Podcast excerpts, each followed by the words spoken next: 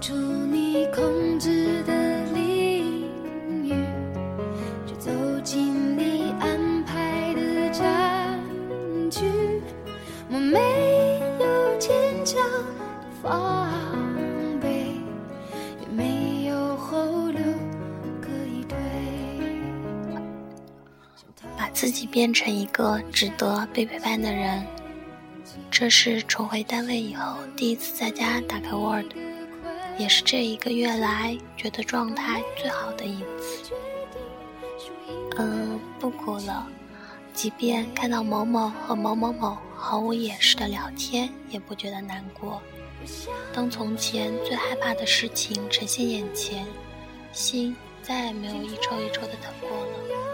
我甚至不知道自己那天晚上为什么会如此悲痛的哭泣。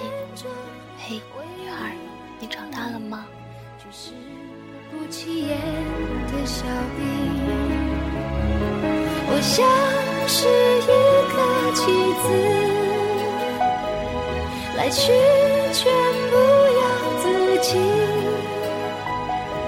几手无回你从不曾犹豫，我却受控在你手里。书说。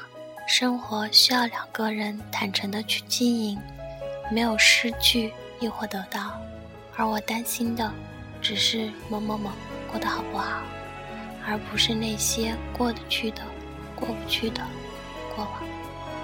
即便心里酸涩，却也深知其中的轻重。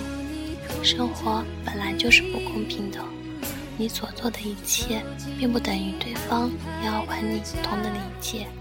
顺其自然，这是最好的答案。时间真是个要命的东西，一些人萍水相逢，一些人纠缠不清，一些人逐渐淡忘。唯一能做的，便是担当，免费友谊探寻，只是最后发现，其实自己的分量不过如此。是我做的不够好，不是吗？有因有果。我像是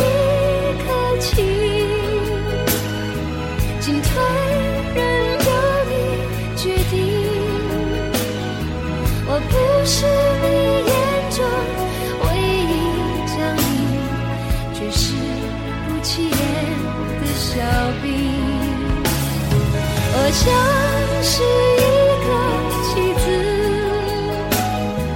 来去全。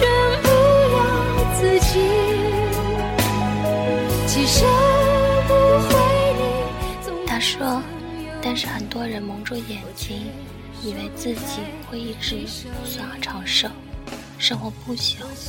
他们相信自己手里永远都有时间，可以肆无忌惮做浪费和后悔的事情，总是认为能够再次获得机会。只是，亲爱的，你有没有想过，有一天你也是会失去的？”二零一四年六月二十七日，我亲爱的豆豆生日快乐，